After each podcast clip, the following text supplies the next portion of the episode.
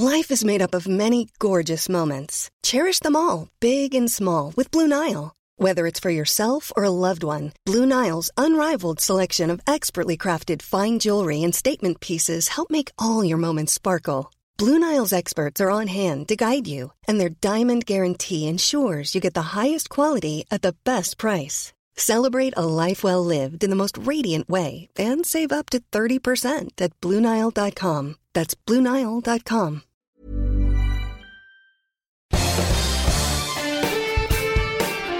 Esto es Me lo dijo Adela con Adela Micha por Heraldo Radio.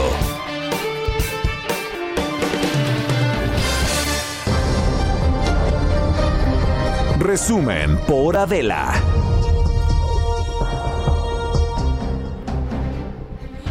Son las 10 de la mañana eh, en punto. Esto es Me lo dijo Adela. Yo soy Maca Garrido y los saludo. Los saludo.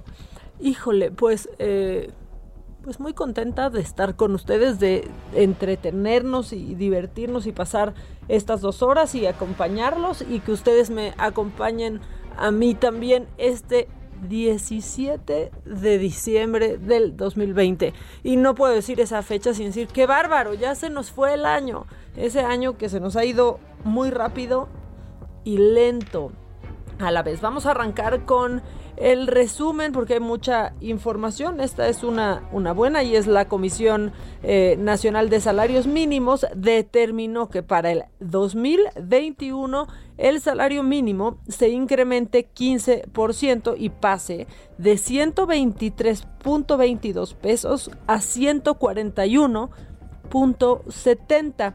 En la zona libre de la frontera norte, este salario mínimo pasaría de 185.56 pesos a 213.39 pesos. Además de esto, pues se crearon dos nuevos salarios mínimos profesionales. El de las trabajadoras del hogar, que será de 154 pesos con 3 centavos, y el de los jornaleros agrícolas, que será de 160 pesos con 19 centavos. Esta era la información que corría ayer por la tarde y de lo que se hablaba.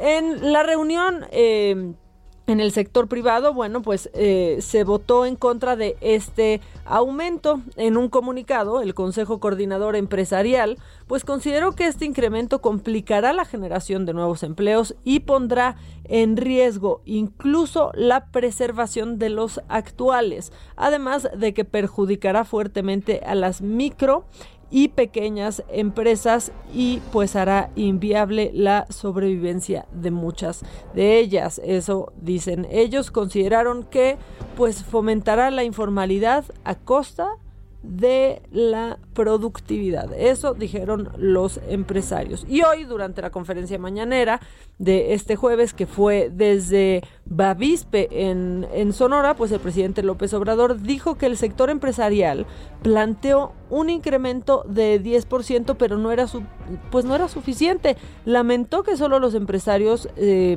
se opusieran a este aumento, ya que el resto de los integrantes de la comisión estuvieron completamente de acuerdo y consideró también que esta ha sido una buena decisión.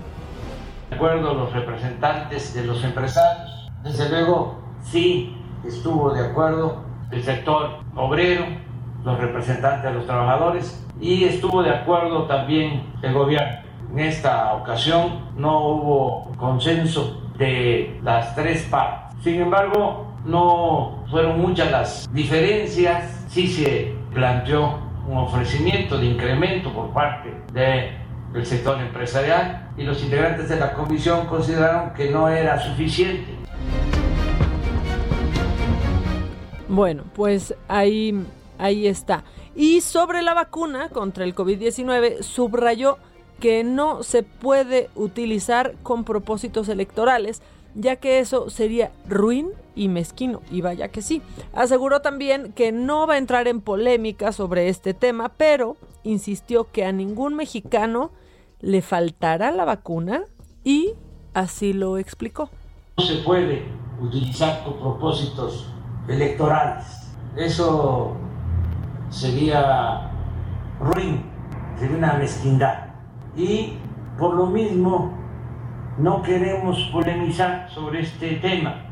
Lo que puedo decirle a los ciudadanos de Jalisco, de Chihuahua, de Guanajuato, de los estados donde los gobernadores están en contra de nosotros, es que vamos a actuar como siempre de manera responsable y no le va a faltar a ningún ciudadano, a ninguna persona de México la vacuna. Bueno, pues esto se dijo sobre, sobre la vacuna.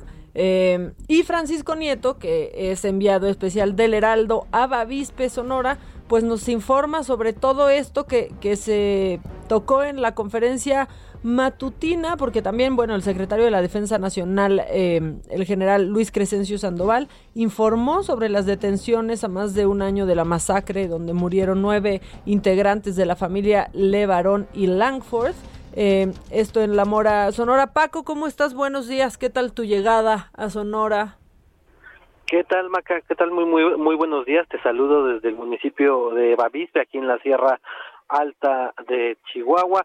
Eh, pues sí, acaba de concluir una mañanera congelada, eh, una mañanera muy fría. Todos, eh, pues con el presidente, sus invitados, la gobernadora, los secretarios de la defensa y de Marina, pues literalmente terminamos congelados porque fue una mañanera que se hizo, que se dio a la intemperie a menos dos grados eh, centígrados, amanecimos aquí a menos cuatro, pero como fue amaneciendo, pues logramos que dos, dos grados más pues nos dieran eh, la posibilidad de estar a la intemperie donde se hizo la mañanera y como tú eh, ya lo adelantaste, el presidente inició la mañanera dando informes, dando un corte de caja de eh, los resultados a un año, eh, un mes de lo que sucedió en esta zona eh, de esta masacre donde donde murieron tres, tres mujeres y seis niños de la familia Langford Miller y Levarón.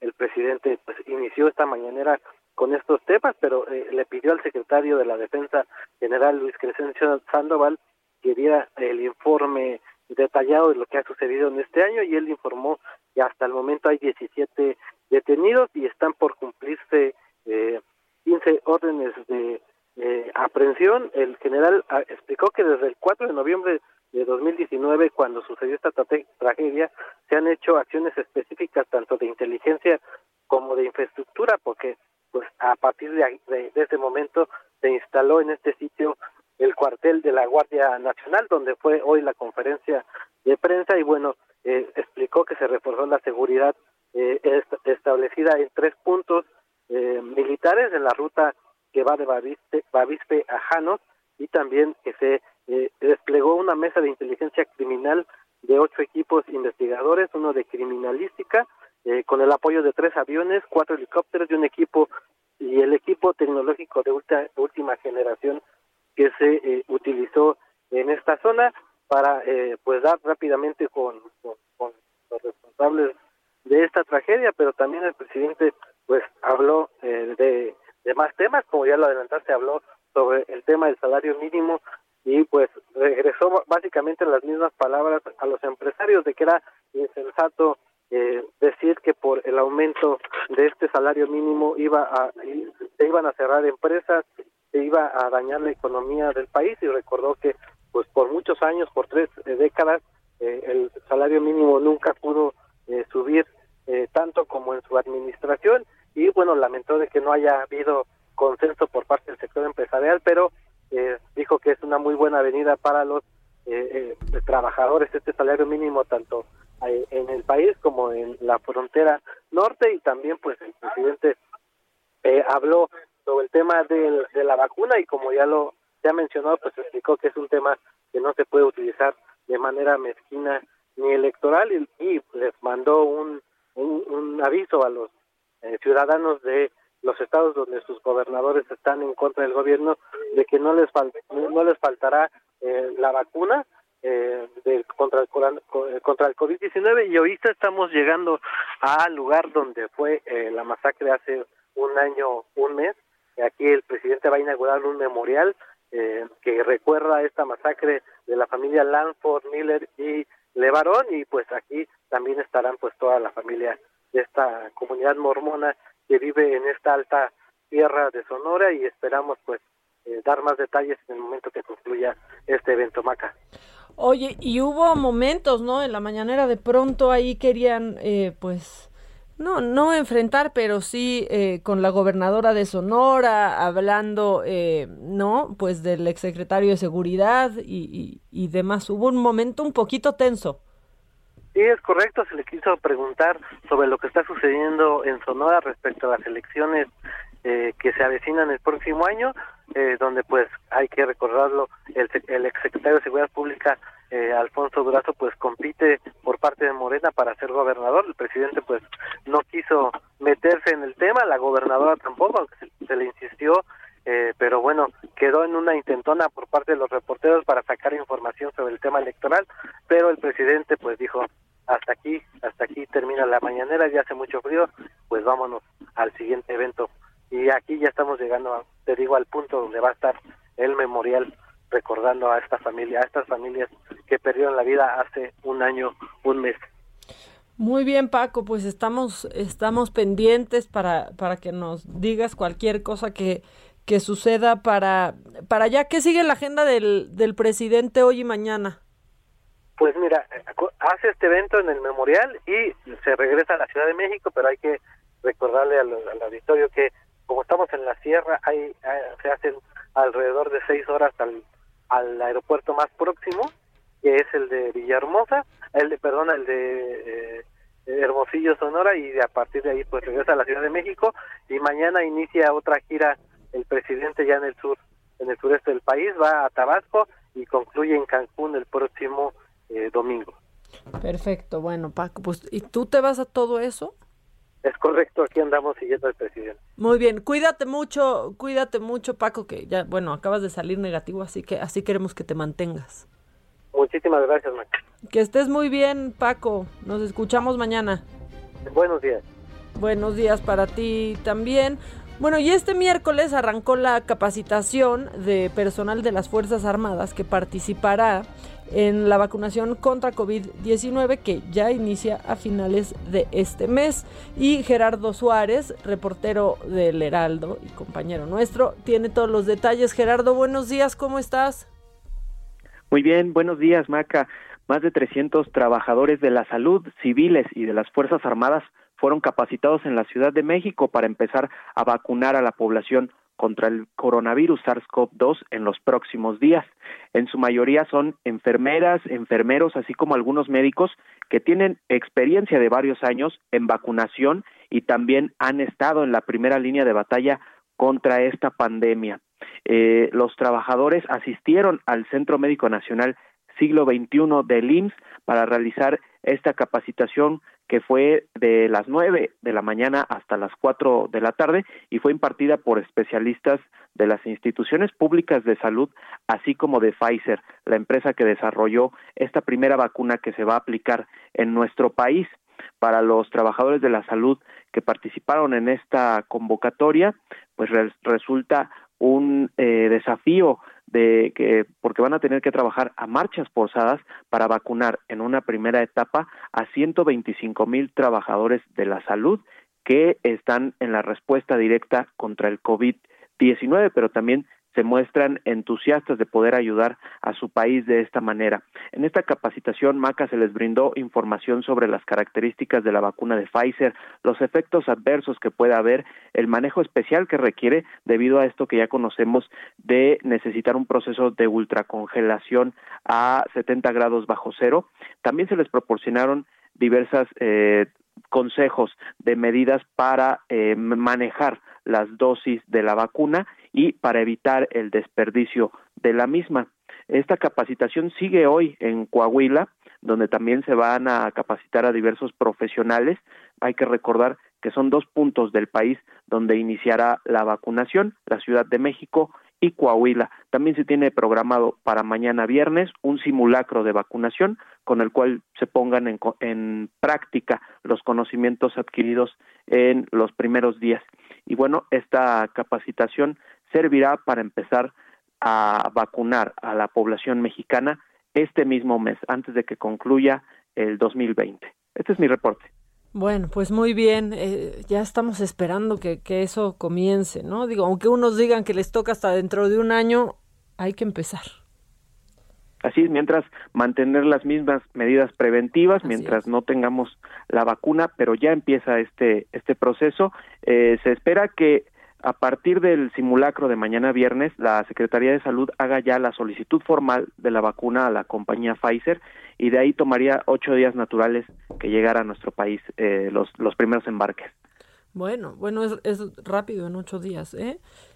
Y nosotros, bueno, no hay que bajar la guardia, seguir como si no si no existiera la vacuna, porque para muchos de nosotros no está todavía ni cerca. Exacto. Hace unos días precisamente las autoridades de salud referían que tres de cuatro tres de cada cuatro mexicanos, el 75%, no se ha infectado de COVID, no tiene ninguna inmunidad contra la epidemia, así que se deben mantener las medidas que, que se han repetido, pero que son las más efectivas, como el lavado de manos, mantener la distancia y ante esta emergencia en, en varios estados del país, pues eh, acatar el confinamiento en la medida de lo posible.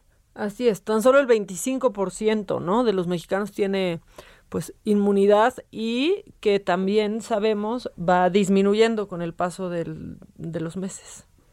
Sí, así es, y pues no se descarta que pudiera uno reinfectarse, ¿no? A, pesar de ya haber tenido el, el, coronavirus en algún mes previo, pues todavía no hay evidencia que garantice que no pueda ocurrir una reinfección. Pues sí, Gerardo, muchas gracias por mantenernos informados y estamos en contacto. Claro que sí, buen día. Que tengas buen día tú también. Y bueno, con este tema también ayer eh, los gobernadores de la Alianza Federalista pues pidieron transparencia e información sobre el sistema de vacunación contra eh, COVID-19 que pondrá en marcha justamente como se los acabamos de platicar el gobierno federal. Luego de una reunión en Tamaulipas, pues exigieron conocer cuándo la ciudadanía tendrá acceso a esta vacuna. El partido Movimiento Ciudadano consideró la propuesta del PAN de eh, designar a un SAR en temas de vacunación como pues como una ocurrencia ya que la distribución de las vacunas está a cargo del Consejo de Salubridad General. Y en otro por, otro lado, la Universidad Nacional Autónoma de México se posicionó como esto digo algo que nos dé un poquito de medio sonrisita. Se ha posicionado como la segunda mejor universidad de Iberoamérica, esto según el QS World University Ranking 2020, eh, o sea, 2020. Esta asociación inglesa ubicó a la institución en el lugar 103 dentro de la clasificación solo superada por la Universidad de Buenos Aires, que está en el lugar 73. La UNAM se sitúa en el lugar 62 en el ranking de impacto de The Times Higher Education, que evalúa a 766 universidades de 85 países con una calificación de 86.5 puntos, mientras que el Mundial Web O Metrics eh, pues ubicó a esta universidad, a la Universidad Autónoma de México, como la mejor de América Latina, solo detrás de la Universidad de Sao Paulo, en un conteo que incluye a 30 mil instituciones. Eso, pues también hay que, también hay que decirlo. No quiero usar un eslogan pasado, pero eso, eso no se cuenta, pero cuenta mucho. Y el Senado de la República pues esperará hasta el 15 de enero en el periodo extraordinario para ratificar el nombramiento de Esteban Moctezuma como embajador de México en los Estados Unidos, en sustitución de la actual embajadora eh, que se retirará en breve, Marta Bárcena. Y tenemos ya a Misael. Misael, Misael Zavala, compañero del Heraldo, nos explica cómo será este proceso que ya se nos fue hasta enero. ¿Cómo estás, Misael? Buenos días. Buenos días, Maca. Efectivamente, pues una vez que el Senado de la República reciba ya la notificación por parte del Ejecutivo Federal sobre el nuevo nombramiento de Esteban Moctezuma Barragán como embajador de México, pues será hasta el 15 de enero del próximo año que ratificarán este nombramiento debido a que en este momento pues hay eh, que culminó ya el periodo ordinario de sesiones. Ahora ya no hay sesiones eh, digamos eh, de manera eh, normal como se puede como se como se venían realizando está eh, en un periodo, digamos, de eh, vacaciones para los senadores de la República. Y bueno, el senador, el presidente del Senado, Eduardo Ramírez, eh, pues indicó que aprovecharán el periodo extraordinario que se llevará a cabo el 15 de enero del próximo año para realizar la ratificación del sustituto de Marta Bárcena. Y bueno, esta ratificación debe ser en el Pleno del Senado y de manera presencial, por eso mismo pues deberán eh, esperar hasta este 15 de enero cuando se lleve a cabo este periodo extraordinario y donde también tratarán específicamente la ley orgánica de la Fiscalía General de la República. El presidente eh, del Senado pues dijo que esperarán la comunicación que envíe el presidente Andrés Manuel López Obrador sobre el nuevo nombramiento en la Embajada de México en Estados Unidos y le darán un poco de tiempo para eh, que todos los demás grupos parlamentarios también sean notificados eh, sobre este tema, sobre este nuevo nombramiento. Y bueno, también ayer eh, tanto las bancadas del PRI y del PAN en el Senado pues afirmaron que vieron bien esta este nombramiento y pues básicamente será un tema eh, que será ratificado, pero bueno, hasta el 15 de, de enero, Maca. Todo lo queremos echar para enero, ¿no? Ya, ya, ya. Hasta eso, las vacaciones, las vacaciones se, se atravesaron en este nuevo nombramiento también y bueno, por lo mismo que no hay eh, eh, pues sesiones presenciales también por el COVID-19, pues también se estaría alargando hasta el 15 de enero. Bueno, pues estamos pendientes, Misael, y pues contigo también para que entres con cualquier información que salte por ahí. Perfecto, estaremos pendientes. Buenos días, buenos días al auditorio. Buenos días, cuídate mucho. Oigan, y a ver, los partidos políticos, pues de este tema se ha estado hablando mucho, pero los partidos políticos deben cumplir con la paridad de género en la postulación de candidatas a gubernaturas, aunque el Tribunal Electoral aún no notifique por, formalmente su sentencia sobre este tema. Pues esto lo consideró la consejera electoral Carla Humphrey y eh, no sé si ya tengamos a Nayeli, sí, ya vamos a tener a Nayeli Cortés, reportera también del Heraldo, porque nos va a platicar pues todo sobre este tema que, que pues sí calienta. Nayeli, ¿cómo estás? Buenos días.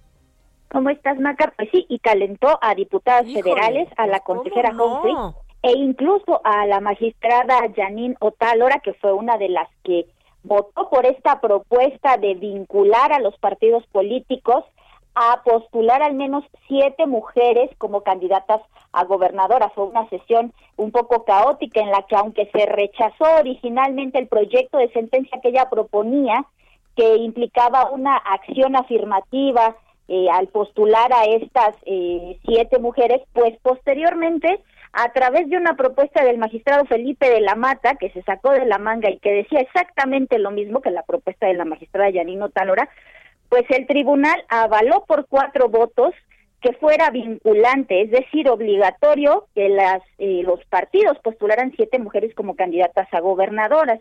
Cuando el otro bloque que no quería eso se dio cuenta, eh, el otro bloque de magistrados, pues eh, se armaron dimes y diretes, pero finalmente pues ya estaba aprobado Maca. Llevamos eh, casi tres días sin que esta sentencia sea comunicada.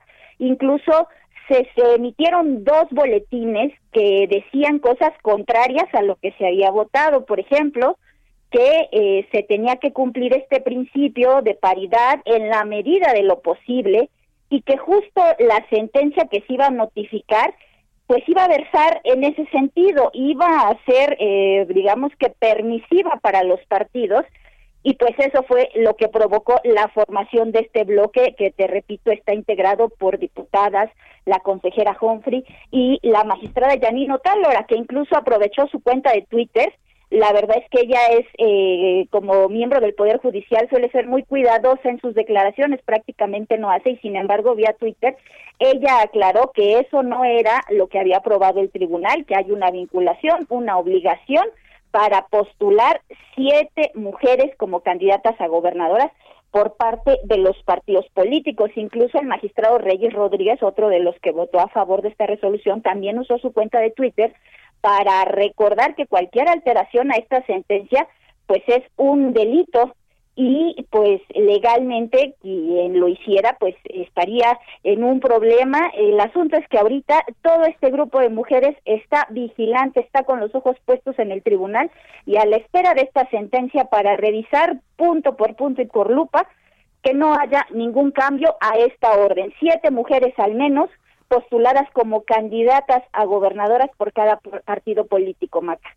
Pues muy bien, justamente pues hoy esta nota, tu nota está en, en primera plana en el Heraldo, Mujeres arman frente por paridad.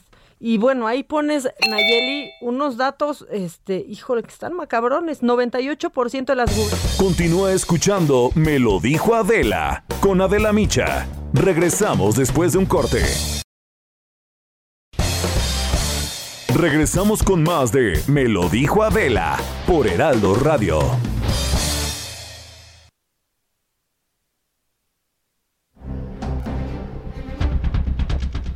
Muy buenos días, gracias al espacio de Me lo dijo Adela. Estamos aquí muy contentas por platicar con ustedes, sobre todo con Pau Sasso, ¿Qué nos gusta a las mujeres y a los hombres? Vernos bien, vernos eternamente jóvenes. Ay, ojalá pudiera ser, pero bueno, tiene sus límites, ¿verdad, mi Pau? Claro que sí, pero ahora ya se puede cumplir un poco más un porque más el sueño. Si nosotros buscamos rejuvenecer y sentirnos más jóvenes, yo les traigo la solución. Porque también hay algo importante, Moni, no solo es vernos bien, es sentirnos bien y que tengamos muchísima energía, muchísima fuerza, tener el cerebro alerta, los huesos, los músculos más fuertes. Y hoy les vengo a presentar algo que acaba de llegar a México, que es una joya que es el famoso tratamiento suizo anti-vejez, que esto es una potente bomba de antioxidantes que promueve un rejuvenecimiento de adentro, pero hacia afuera. Esto es una belleza porque usted va a lucir más joven, con mucha más energía, no va a tener marcas del tiempo, su organismo va a trabajar al 100%, todos los órganos y tejidos. Esto es una maravilla. Solo tiene que llamar al 800 2305 mil 800 2305 mil y pedirlo porque es una belleza. Y ahorita le estamos nosotros prolongamos el gran fin de año porque los queremos eh, pues consentir a todos. Y no tenemos descuentos tenemos regalos para ustedes. Así que marca el 800 2305 mil o visite granfin.mx y llévese completamente gratis este famoso tratamiento suizo antivejez. Lo único que va a pagar son los gastos de manejo y envío. Y este tratamiento dura para un año Moni es una belleza. un año. Y hay que compartirlo siempre he dicho yo verdad sí porque así nos ayuda y así somos más felices también. así que marquen en este momento 800 2305 mil. Y recuerde que pues va a pagar el envío, pero va a ahorrar también porque no va a gastar en estacionamientos, no se va a exponer, va a estar en su casita. Y este tratamiento cuesta dos mil pesos y hoy se va totalmente gratis. Así que Muy bien. marquen en este momento el 800 2305 mil o visite granfin.mx para llevarse este increíble tratamiento que ha revolucionado vidas. Diez años más joven, Moni, imagínate. Claro, muy vendido este tratamiento y hay que aprovechar. Gracias, Pau. Gracias a ti. Continuamos, amigos. En Me lo dijo Adela, nos interesan tus comentarios. Escríbenos al 5521 537126. Estamos de regreso, nos llevó el corte. Yo les pido una disculpa, aquí no me sonó la chicharra doble y me dejé llevar por estar platicando con Ayeli, que pues le pedimos que me esperara, porque pues te decía que estás en la primera plana del, del Heraldo y, y tienes unos datos bien importantes ahí, Nayeli, como que el 98% de las gubernaturas desde 1953 ha estado en manos de hombres. Así, así es, Maca. De hecho, eh, hay muy pocas mujeres eh, gobernadores. Ahorita tenemos dos, a la gobernadora de Sonora, Claudia Pavlovich, y a la jefa de gobierno, Claudia Sheinbaum.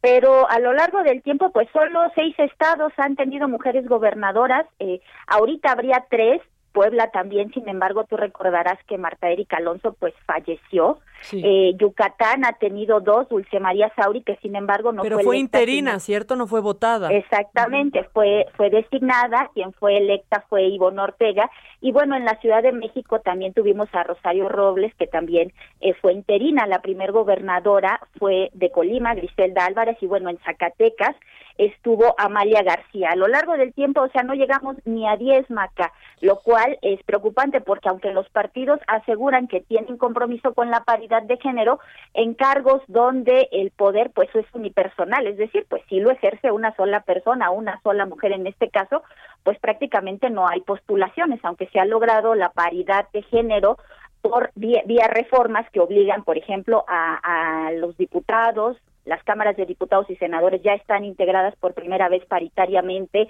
También los órganos de gobierno en los municipios están obligados a la, paridad horizontal. Eh, pero no hemos llegado a esto, Adela, y es a lo que los partidos en su mayoría no le quieren entrar. Recordemos que, por ejemplo, esta impugnación que está provocando eh, pues toda esta polémica la presenta el Senado de la República porque ellos dicen que la reforma que hicieron al artículo 41 eh, constitucional, pues en materia de paridad, no, perdón, la, la reforma constitucional que hicieron no habla de cargos unipersonales, que no tiene que ver con eso. Eso lo tendrían que haber precisado en una ley reglamentaria que curiosamente no emitieron. Mm. Y otro de los que impugna es el Partido Acción Nacional, quien además, por cierto, no ha tenido una sola presidenta mujer de su Comité Ejecutivo Nacional. Entonces, todo esto te ¿qué tanto no te sorprende? Eh, pues no, no, o sea, lo que sorprende es que digan que tienen compromiso y que en los hechos los números muestren pues que no es así. Por supuesto, por supuesto que sí. Y en contraste con, no sé si viste la, la, la nota, pero que en París, pues el municipio tendrá que pagar una multa por tener a demasiadas mujeres a cargo. Así es, y bueno, recordemos que la lucha eh, justo de las paritaristas empieza ahí, en Francia, ¿no? es, es, es, el primer país donde se logra la paridad de género, donde se da este tema del 50-50, este, pues que, que aquí, aunque los hechos lo tenemos, pues hemos pasado por cosas muy bizarras, como las famosas Juanitas, pues se postulaban a mujeres para que pida, pidieran licencia en el Congreso y después claro. tuvieran hombres, ¿no? O las Manuelitas en Chiapas, ¿no? Cuando se hacía lo mismo, pero, pero en presidencias municipales, o sea, en vez de eh, que tener un compromiso, una sensibilización para eh, tener claro que pues hombres y mujeres tienen el mismo derecho para acceder a un cargo y ejercerlo, pues se buscan darle vueltas a la ley para no aplicarla o cuando ya no se puede, pues de plano se impugna, ¿no? Que es el caso, insisto, del Senado y del PAN en cuanto a la obligación que había establecido el INE de postular al menos siete mujeres como candidatas a gobiernos estatales, Maca. Sí, es ofensivo que la peleen, la verdad. La, la, la verdad que sí. Pero bueno, veremos en dónde para esto, Nayeli, y, y, felicidades, porque de verdad que me clavé, me clavé leyéndote y quería platicar de, de este tema y le damos seguimiento, ¿no? Así es, veremos qué partidos realmente se comprometen con esta postulación y también cómo avanzan las nuevas reglas para evitar la violencia política de género contra las candidatas. Eh, las propias eh, gobernadoras y exgobernadoras narran, te pongo un ejemplo, Dulce María Sauri, quien fue gobernadora de Yucatán y ahorita es presidenta de la mesa directiva, ella, me platicaba que en los 90, cuando fue gobernadora, hubo un movimiento del PAN muy fuerte contra eh, pues los resultados electorales y el presidente estatal del PAN vino a la Secretaría de Gobernación a decirle al secretario de Gobernación que como era mujer no tenía capacidad para controlar la fuerza pública ni darle órdenes en el Estado, no, por ejemplo. Basta. Sí, así, así hay muchas, muchas historias y saldrán más, ¿no? Esto, esto seguramente impulsará a que, a que se hable de todo lo que ha pasado. Y se sancione a quienes cometan esas conductas de violencia política de género que ya está tipificada como, como, como, sanciones específicas. Incluso quienes tengan sentencias firmes al respecto no podrán ser candidatos. ¿Qué es lo que este está pasando en Tuxtla Gutiérrez, no? Sí, eh, por, por desgracia esos estados del sur de Nochiapas tienen una tradición, por desgracia, en, en, en, en, violencia política de género. Ya ha habido elecciones en las que las mujeres no pueden tomar protesta como alcaldesas, se los impiden básicamente con el, con, el argumento de que son mujeres. Y aunque hay eh, resoluciones del tribunal ordenando que se les restituya el cargo, pues no se cumplen porque el municipio está, el palacio municipal está tomado, porque la fuerza pública no quiere meterse y pues porque no hay ninguna autoridad que en realidad tenga el compromiso real de hacer cumplir las cosas. Pues sí, y que, y que sepa un poco de perspectiva de género. Así es, así es. Nayeli, muchas gracias. Estamos pendientísimas de este, de este tema, ¿eh? Así es, Maca. Buenos días. Muchas gracias. Buenos días para, para ti también.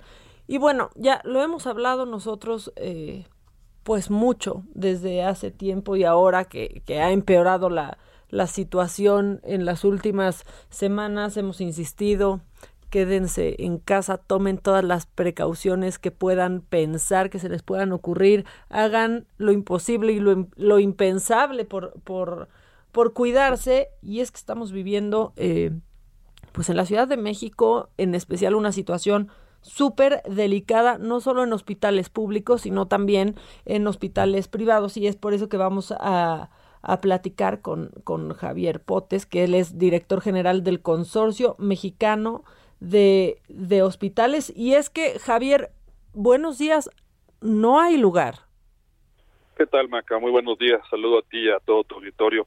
Efectivamente, no, no tenemos lugares disponibles. Estamos viendo una crisis en cuanto a escasez de camas. La demanda nos ha sobrepasado muchísimo. Te estoy hablando que, cada hospital está rechazando al mes aproximadamente entre 300 y 500 pacientes. Y, y sí, sí tenemos un problema serio que si me permites la observación, que yo te diría que más que falta de camas tenemos exceso de enfermos, sí, con un cambio de óptica invitando a la gente a cuidarse, ¿no? O sea, no podemos tener ya más camas en una infraestructura limitada y lo que tenemos que hacer es que la gente se cuide más y tener menos enfermos. Y es que es impresionante la labor que han, que han hecho absolutamente todos los doctores, pero yo ya hablaba muy temprano eh, con, mi, con mi doctor y me decía, tuve que habilitar camas en urgencias para poner ventiladores y me queda un ventilador disponible. En un hospital, pues no pequeño, en la, en la Ciudad de México y no hay manera de si el doctor es tu amigo, si alguien conoce a alguien, si no hay camas, no hay más que hacer. Exacto, no, no es un tema de favores, eh, es un tema de estructura y otra cosa, no es únicamente de camas, no tenemos personal para atender las camas. Y un agotamiento, Javier, también ya impresionante, ¿no? Así es, eh, tome en cuenta que tenemos poco personal, el cual ha dado un esfuerzo realmente sobrenatural y, está haciendo todo lo posible por atender la mayor cantidad de pacientes posibles dentro de la infraestructura con la que podemos contar. Nos han preguntado, bueno, es que tienes parte del hospital que todavía hay camas disponibles que no son COVID, sí, pero no tengo personal para atenderlas. Entonces eso nos está limitando tremendamente. Y respiradores, Javier. También, el tema de los ventiladores es un tema que, que también nos ha estado complicando. Eh, hemos tenido que ir jugando con lo que tenemos, con lo que podemos obviamente analizando la condición de cada paciente para darle la mejor atención posible a todos. Pero pues sí, eh, sabíamos que es un tema que podía pasar y creo que eso eh, lo que tenemos que seguir haciendo y obviamente ustedes una parte vital de ese sentido es concientizar a la población de que extreme los cuidados. Sí, la, la, la, verdad es que sí. Y no, y no decir si salen, usen cubrebocas. Sí, evidentemente, pero traten de no tener que salir sí hacer un, pues, una reflexión de esto es absolutamente necesario, tengo que ir porque sí, disminuye el riesgo el cubrebocas, pero al salir está la posibilidad latente. Exacto, yo, yo lo pondría en ese orden. Eh, número uno, no salgas de preferencia, ¿no? Claro. Si tienes que salir, pues usa cubrebocas, ¿no? Y, y si igualmente, cuida tus distancias, evita los tumultos, eh, evita siempre estar cerca de dos metros de otra persona, eh, las interacciones que sean a distancia, o sea, el lavado constante de manos, etcétera. O sea, ya las medidas las conocemos. Eh, no es ser paranoico, realmente es un tema que estamos sufriendo. Y créanme que para nosotros es muy complicado tener gente en el área de urgencias, a veces afuera del hospital, y que le decimos no tenemos ni dónde atenderte en urgencias. Sí, y nos consta que hay un peregrinar, desgraciadamente en, mala manera y una mala comparación en esta época, eh, buscando hospitales. Sí, bueno, a mí hospitales para ser atendidos. Me ha tocado, o sea, un amigo tuvo que recorrer tres hospitales en donde no lo pudieron recibir y después de una hora de estar, de haber tenido incluso un episodio muy delicado en uno de los hospitales a los que fue para tratar de internarse, pues después de hora, hora y media, se abrió un espacio en una cama en un hospital particular, pero, pero pues esa fue una suerte con la que no muchos eh, están corriendo ahorita y dejar claro que esto es en hospitales particulares también, porque porque pues la gente piensa de bueno, pero los hospitales públicos no, los hospitales particulares están teniendo este problema. Es correcto. Y mira, hemos tenido muy buena coordinación tanto entre los privados como con el sector público y por lo mismo sabemos dónde puede haber un momento de oportunidades y hoy por hoy en la Ciudad de México la situación sí es bastante complicada para conseguir una cama. ¿Qué ves tú, Javier, para las próximas semanas, para el mes de enero? Mira, eh, lo esperamos un mes de enero muy difícil y creo que eso esto va a ser a nivel mundial inclusive. Eh, entendemos que mucha gente va a querer reunirse en estas fechas, lo entendemos, yo insistiría en lo que comentamos ahorita, si, si lo van a hacer, por favor, extremen precauciones, eh, en lo posible, yo sé que es difícil evitar el alcohol. ¿Y por qué lo comento lo del alcohol? Porque el, el alcohol relaja las medidas. Sí, se te olvida la primera, la verdad. Eh, exacto, o sea, lo que hemos visto es que eh, con el insumo de alcohol, es el, con el consumo de alcohol, ya la gente se relaja y se olvida de las medidas de protección. Entonces, quizás este suene algo especial, pero pero sí creo que es un tema que se debe de considerar, de ser muy rígidos. Si se van a juntar, ok, mantengan las distancias, mantengan los cubrebocas y por favor ayúdenos a que enero no sea tan crítico como se está visualizando ahorita. Pues, pues sí, la verdad, y, y sí tomar precauciones, ¿no? Yo, yo sé, y quizás tú puedas dar eh, muchos mejores consejos, pero hay gente que planea reunirse, pues no que viven en la misma casa, pero sí la familia nuclear, ¿no? Los padres y dos hijos, tres hijos que viven fuera, pero están haciendo plan para si tienen posibilidad, guardarse, si se quieren ver, guardarse unos días, hacerse una prueba, después no salir hasta, hasta la cena y aún así tomar medidas, Javier. Sí, que el problema es que eh, no vivimos en núcleos aislados. Este, Te pongo, te pongo en mi caso, este, lo más seguro es que sí, nos juntemos en, en, la casa, a lo mejor en Navidad con los hijos, pero esos hijos al mismo tiempo tienen familia política, ¿no? Sí, o trabajan, esa familia política, sí, y esa familia política tiene familia política también, entonces ya se vuelve un tema no nada más de que tomes las medidas propias cuando te juntes en tu casa, sino que los demás también lo hicieran de la misma manera, porque uno que rompa la cadena de, de cuidado, ya, ya rompe la cadena de todos, ¿no? rompe el cuidado de todos. ¿no? Y ahorita lo que tenemos es un contagio exponencial que es lo que nos está complicando más las cosas. Tú con este conocimiento que tienes, Javier, ¿qué medidas tomarías para eh, poder cenar con tu familia?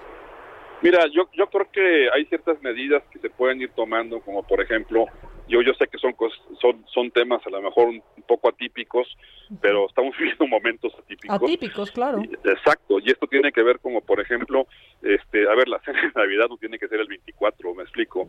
Este, pongan diferentes fechas durante 15 días para reunirse, para distanciarse, para, para, para aislarse un poco, este, y vaya, si tengamos esa cena familiar, pero no tratemos de hacer todos al mismo tiempo todas las cenas, porque eso va a propiciar que todos nos estemos juntando en diferentes ocasiones y estemos propiciando el contagio, ¿no? Eh, vaya, va a haber que ser creativos como hemos tratado de hacer en esta pandemia. Y quizás que la cena sea comida, ¿no? Y que sea en un espacio abierto. Exacto, ese tipo de cosas. Y en los casos que se pueda, si la pueden hacer, yo sé que no es común en México este tipo de cosas, pero bueno, pues si tendrá que ser a distancia, pues igual, ¿no? Este, eh, tendremos que hacer las vías de estas plataformas y, darle prioridad a que no haya enfermos y no poner en riesgo la vida al tema de la reunión, ¿no? Pues sí, la, la, verdad es que sí, son tiempos atípicos y la Navidad no tendría por qué no serlo, esa, esa es la verdad. Y pues, vamos, una cena comparada con lo que se está viviendo en la Ciudad de México, con lo que están pasando muchas familias, creo que bien la podemos sacrificar. Yo, yo creo que sí, Maca. Este, no quisiéramos tener un, enero complicado por eh, no haber dado, el, no haber medido el riesgo de manera correcta en el mes de diciembre, ¿no? Y creo que sí haría un llamado en este momento a las familias a que tomaran esas precauciones para que no tuviéramos ese enero más difícil de lo que lo tenemos ahorita. Oye, y en los hospitales privados ya, eh, para dejarte ir, están pues viendo la posibilidad también de aumentar el, el número de, camas, empezar a recibir más pacientes COVID, tendrán que reclutar eh, eh, pues médicos. ¿Cuál es el plan? Mira, eh, estamos tratando igual de ser creativos con el tema de la atención este, hospitalaria. Ahorita lo que estamos planeando más bien es cómo atender esta atención hospitalaria, atención domiciliaria. Sí, eh, porque ahorita lo que estamos haciendo realmente pues es rechazar al paciente, o sea, no tenemos capacidad en el hospital y tratamos de orientarlo hacia dónde pudiera ir, pero realmente ya no lo atendemos.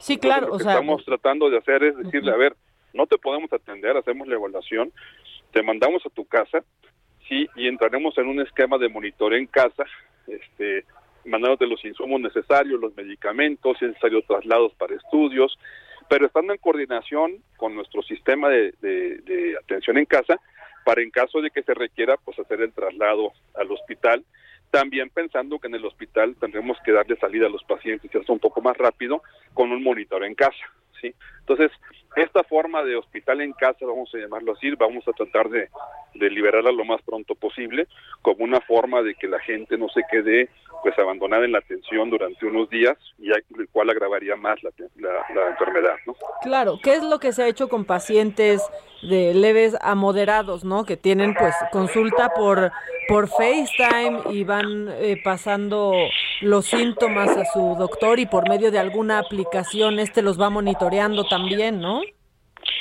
Sí, exactamente. De alguna forma hay médicos que en ese sentido han sido muy creativos también para dar esa atención ya a estas plataformas de telemedicina, etcétera. Y aquí estamos tratando de hacer algo similar, pero ya integrado al hospital. Sí, este, no, no de manera aislada en la atención médica nada más. ¿Y existe ahorita en este momento, Javier, ayuda o algún tipo de colaboración con, con, pues, con el gobierno para mandarse pacientes? ¿Cómo están funcionando? Mira, tenemos una coordinación constante con, con el gobierno en estos temas, estamos, la verdad, este, muy comunicados con ellos, pero volvemos al punto ahorita eh, que, con el que iniciamos la conversación. Eh, no hay camas, o sea, aunque el hospital, aunque el sector público... Por mucha buena comunicación que haya exacto, quisiera derivar los pacientes, estamos muy limitados en la forma como podemos atenderlos. Es, por eso que estamos buscando soluciones diferentes para atender el problema y, no quedarnos nada más en uno. No se trata de contratar más personal, porque no hay personal. Sí, bueno, no, hay ni en el servicio público ni en el privado, es, un hecho. Así es, entonces no no es una solución de decir, bueno, pues contrata más gente, ¿no? no es que no hay gente, no, no tenemos ya gente para contratar tenemos vacantes en los hospitales de 50, 60 vacantes de enfermería. Sí, y, no es uno, son varios. Entonces, por eso te doy una idea de que la situación de personal no es fácil. Pues nos queda cuidarnos, esa, esa es la verdad, cuidarnos en lo que ustedes empiezan a eficientar y a implementar nuevos, ¿no? Nuevas eh, acciones. Es correcto, Vaca. Y si me, permite, si me permites, yo terminaría con dos cosas. Una, ese, ese reafirmar ese mensaje a la población de que se cuiden, no nos faltan capas, nos sobran enfermos. Y, y, segundo, el reconocimiento al personal del sector salud que ha estado atendiendo a los pacientes COVID, que realmente está haciendo un trabajo heroico. Heroico, de verdad no han parado. Yo hoy que hablaba con mi doctor me decía, estamos agotados. Y se han enfrentado también a una crudeza de esta enfermedad eh, muy, muy difícil y que quizás muchos médicos no habían vivido jamás en nuestro país. Es correcto, ¿no? Y, es histórico y, bueno, no nada más es la tensión y el riesgo, sino también enfrentarse a las crisis de que ha ocasionado esto en las familias, ¿no? Emocionales por la pérdida de seres queridos, etcétera. Entonces hay un desgaste físico y emocional muy fuerte y sin embargo ahí están al pie del cañón. Sí, la, la verdad es que la verdad es que sí. Eh, una, una acción, lo que han hecho es no, es loable, es heroico, ¿no? A mí de pronto esto de nuestros héroes eh, decía, pues sí suena a lugar común, ¿no? Nuestros héroes, pero en realidad sí. Sí, son historias que, que poco a poco tendremos que ir contando, Maca, para darle la dimensión de vida estos actos heroicos. Y aquí lo haremos, Javier, si me lo permites, estemos en, claro que sí. en contacto y vamos platicando pues cómo, cómo empieza a pues a, fluir esto, cómo van ustedes con, con camas y cómo está atendiendo la gente, porque pues nos toca a los que estamos aún sanos, eh, ¿no? Porque yo cada vez que me hago la prueba es de, bueno, todavía negativa. Y así hay que entenderlo. Aún sanos, pues nos toca a nosotros extremar precauciones para no seguir colapsando nuestro sistema de salud. Es correcto. Perfecto, Javier. Bueno, pues estamos pendientes y nos escuchamos pronto. Claro que sí, me acabo de saludarte. Que, estés muy bien. Bueno, pues, pues así las cosas. Y antes de que, de que me lleve el corte, yo les quiero decir que hoy se transmite el programa especial de la saga. Les quiero insistir, es un programa especial, como se hacen programas diario en la televisión y en otros medios, por supuesto con todas las medidas necesarias, con la cuarentena necesaria y con las pruebas necesarias, sobre todo. Eh, vamos a ir un corte, pero regresamos. Echa el teléfono si da tiempo, Quique, y regresamos todavía. Hay noticias, hay macabrón y es jueves. Viene la alegría del hogar, él así dice.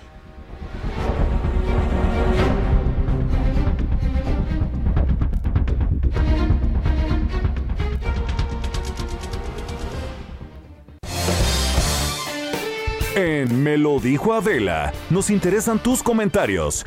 Escríbenos al 5521 537126. Continúa escuchando Me lo dijo Adela con Adela Micha. Regresamos después de un corte. Esto es Me lo dijo Adela con Adela Micha. Ya estamos de regreso. Internacional. Bueno, ya estamos de regreso y rapidísimo, rapidísimo en información internacional para ya también entrar con lo macabrón y leerlos un, un poco. Bueno, pues el presidente de Francia, Emmanuel Macron, dio positivo en una nueva prueba eh, a COVID-19 y por ello pues ya anunció que permanecerá siete días aislado, aunque mantendrá sus actividades a distancia. Esto lo informó el Palacio del Elíseo en un comunicado. Macron asistió a una cumbre de la Unión Europea a finales de la semana pasada. Ahí se reunió con la canciller alemana Angela Merkel y el miércoles se reunió con el primer ministro de Portugal y celebró la reunión semanal del gobierno con el primer ministro Jean Casté, quien también se aislará siete días. El presidente del gobierno español, Pedro Sánchez, estará también en cuarentena, pues el lunes pasado estuvo con Macron. Y yo leí que había dado positivo también Pedro, Pedro Sánchez. Entonces, bueno, pues esto justo es lo que pasa cuando uno da positivo. Hace toda esta cadenita, eh, ¿no? Para, de rastreo y tiene que avisar a todos esos contactos. Solamente pues que si eres presidente, eh, el presidente de Francia, tienes que avisarle a todos tus contactos y entre ellos está pues Angela Merkel, Pedro Sánchez, o sea, esa es una cuarentena en en grande y también eh, en información internacional y que tiene que ver con esto, pues todos los países miembros de la Unión Europea empezarán ya la vacunación a partir del 27 de diciembre, lo anunciaron em, hoy jueves, lo hizo la presidenta de la comisión Ursula von der Leyen y lo hizo a través de su cuenta de Twitter. Es el momento de Europa. El 27, 28 y 29 de diciembre la vacunación comenzará en toda la Unión Europea protegemos juntos a nuestros ciudadanos, escribió en su cuenta de Twitter. En Europa también, pues Italia se alista para un nuevo confinamiento, esto para evitar una tercera ola, una tercera ola después de esta segunda que fue brutal también eh, de contagios por COVID, mientras las autoridades pues están preparando un nuevo plan con restricciones intermedias para contener los casos de esta enfermedad entre el 24 y el, el 24 de diciembre y el 7 de enero. El Partido Democrático pues está presionando para que el confinamiento sea duro desde el día 21 y es que todos los comercios no esenciales ya cerrarán a partir de esa fecha eh, como pues ya lo han anunciado otros países europeos Italia registra casi 18 mil contagios y 180 muertes en tan solo 24 horas. Pero bueno, y con una votación verdaderamente histórica y una gran mayoría del Congreso español aprueba la primera ley de eutanasia. La izquierda X y el PNB suman apoyos para permitir que en España sea ya eh, se convierta ya en el sexto país del mundo que regula el derecho a la muerte digna. Y pues la verdad es que noticias importantes eh, en el viejo continente. Pero bueno, también hay cosas macabronas.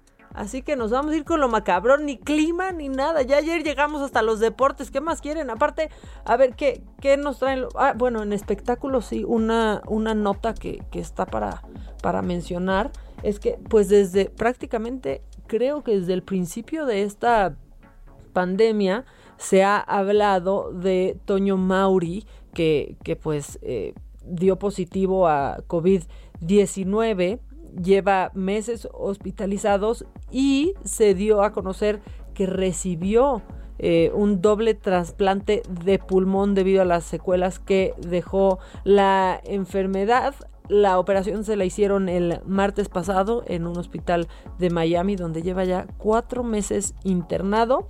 Algunos medios reportan que se encuentra delicado. Nosotros desde aquí a su familia a él evidentemente le mandamos nuestros mejores deseos y que pronto, pronto pueda restablecerse.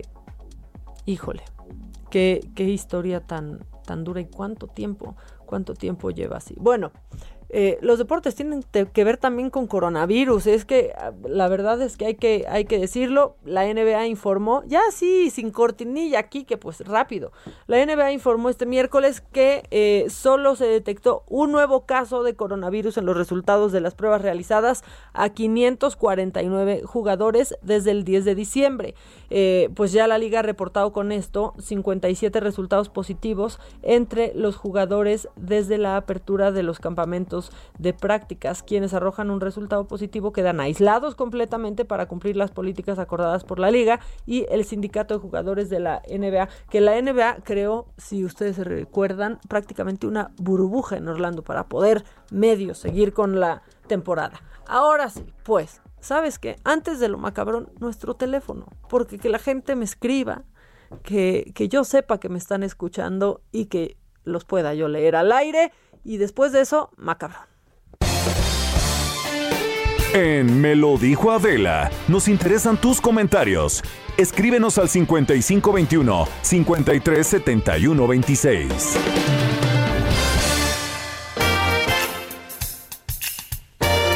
Esto es Lo Macabrón. Bueno, pues sí, lo macabrón está bueno, está bueno. Y yo, yo vi que Javier Lozano, que estará con nosotros en un momento, pues ayer se dio vuelo, vuelo pero vuelo en serio con, con algo de lo que traigo en lo macabrón. En WhatsApp me dicen, hola Maca y Adela, me voy a hacer llamar Lucy porque trabajo tres días a la semana de forma presencial y me doy mis escapadas para escucharlas. Me encanta su programa, reciban un abrazo. ¿Pudieran decirme dónde encuentro la carta que leyó Adela el miércoles 9 de diciembre para mandarla a uno que otro irresponsable que no usa cubrebocas y no se cuida? Me llama mi jefe, voy a dejar de escucharlas un rato.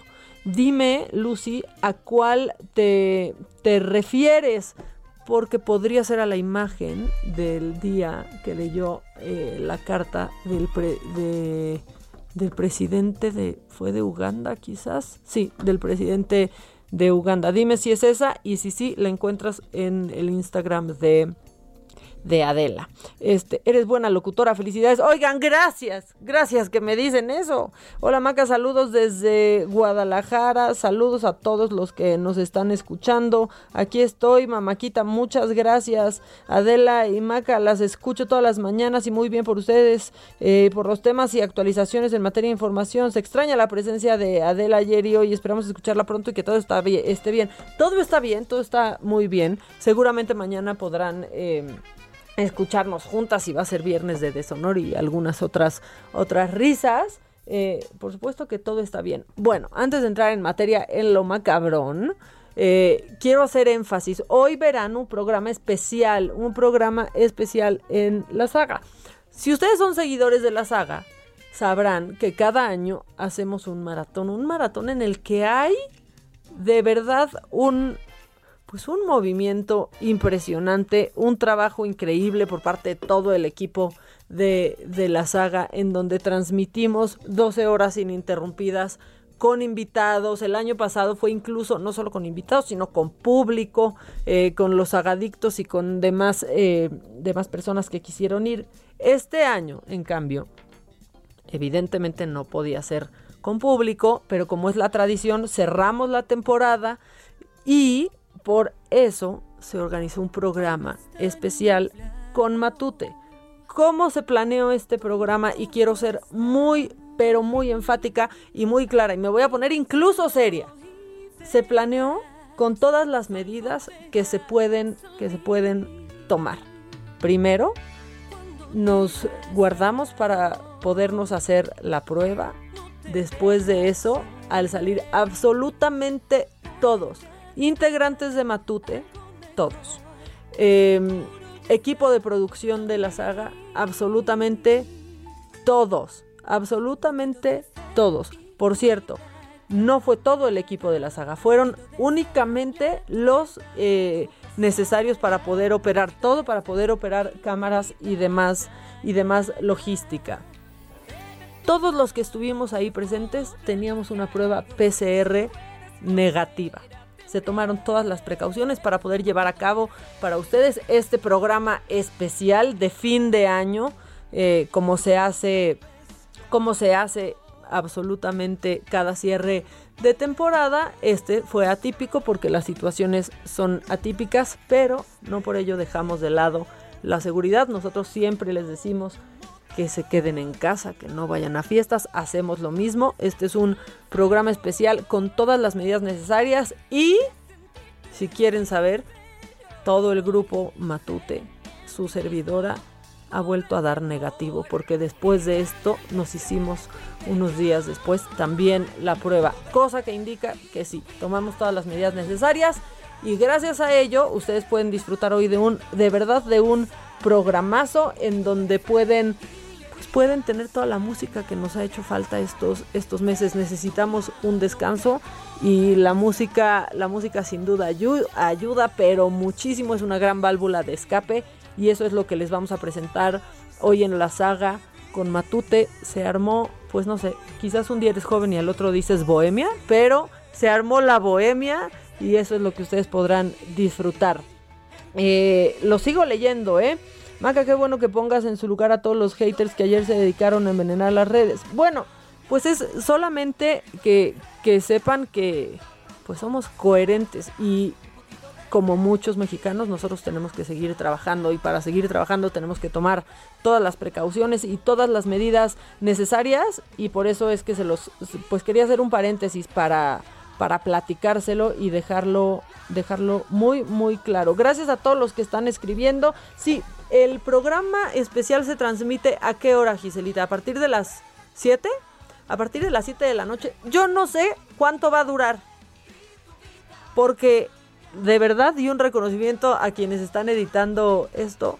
Fueron, fueron, pues, pues fue media tarde, ¿eh? Media, media tarde de, plática entre amigos, de pasar por todas las emociones, desde pues la melancolía por estos tiempos, Jorge D'Alessio, Matute platicando cómo de pronto pues les quitaron pues eh, su medio, ¿no? O sea, lo que ellos hacían de pronto pues ya no, no se puede hacer. Lo que ellos hacían que era reunir gente para cantar y bailar, pues por ahora no se puede hacer. Y esto nos ha afectado a todos, a muchos niveles, a distintos niveles, con distintas dimensiones, pero estamos todos juntos en esto. Y por eso quiero que disfruten, y Adela también quiere que disfruten hoy de esta transmisión especial de la saga. Ahora bien, dicho lo anterior, Dicho lo anterior, y como dicen en la mañanera, es cuanto.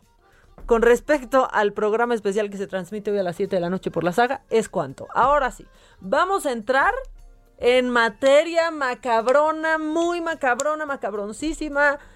Y es que, señor, señora, señores, usted seguro, pues sabe de ese compadre, de esa comadre que no puede dejar la fiesta ni cuando está trabajando.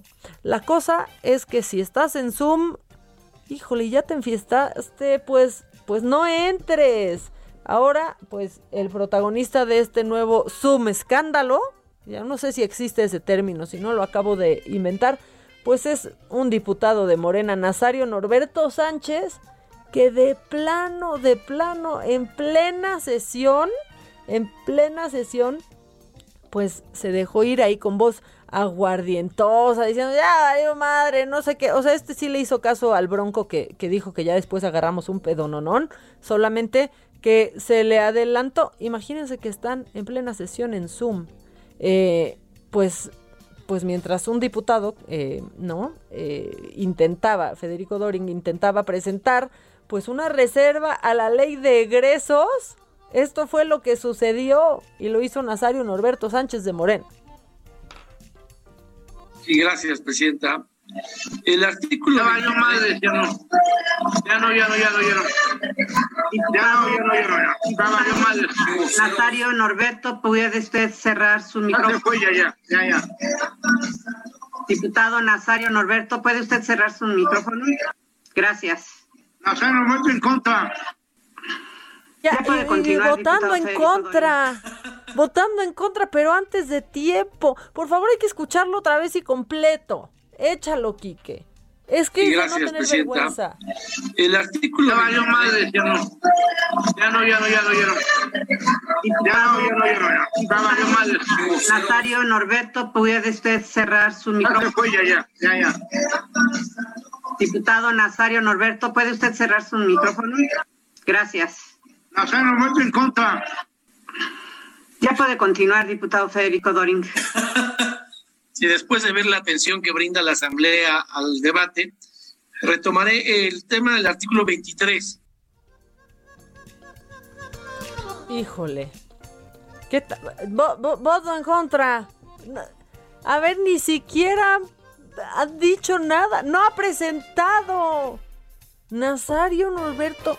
A ver, es que ¿cómo puede ser posible? Y no es la única, o sea, no es la única que ha pasado. No, no se, ¿se acuerdan de Valentina Batres? Que puso su foto de fondo de pantalla para simular que estaba en la sesión.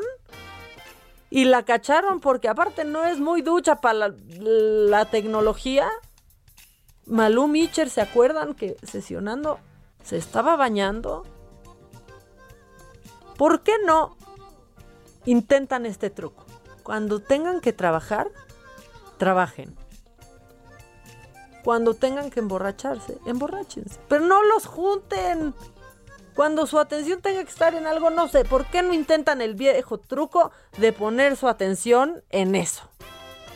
No sé, es, es tan solo una... Pues es tan solo una propuesta, un consejo. Maca, buenos días. Aquí frío a 2 grados y el IMSS son puras mentiras. Te sientes mal y por el área de la cochera te preguntan los síntomas y te dan paracetamol y vete a tu casa. No hay pruebas COVID en el laboratorio molecular y por fuera cuesta 4.500. ¿Y de dónde lo sacamos? ¿De dónde me estás eh, escribiendo pues para, para saber esto y poder informar con pues con mayor precisión? Pero bueno, vamos a seguir con lo macabrón porque esta también está hermosa y ya salió a la luz. Y es que la hija de la alcaldesa de, Metepec, pues como que se echó un milloncito en el año. Ganó un milloncito en el año. ¿Por qué? Por presidir el DIF, este cargo honorario eh, por el que no se, pues la verdad es que por el cual no hay un sueldo oficialmente. Bueno, según esto, ¿no?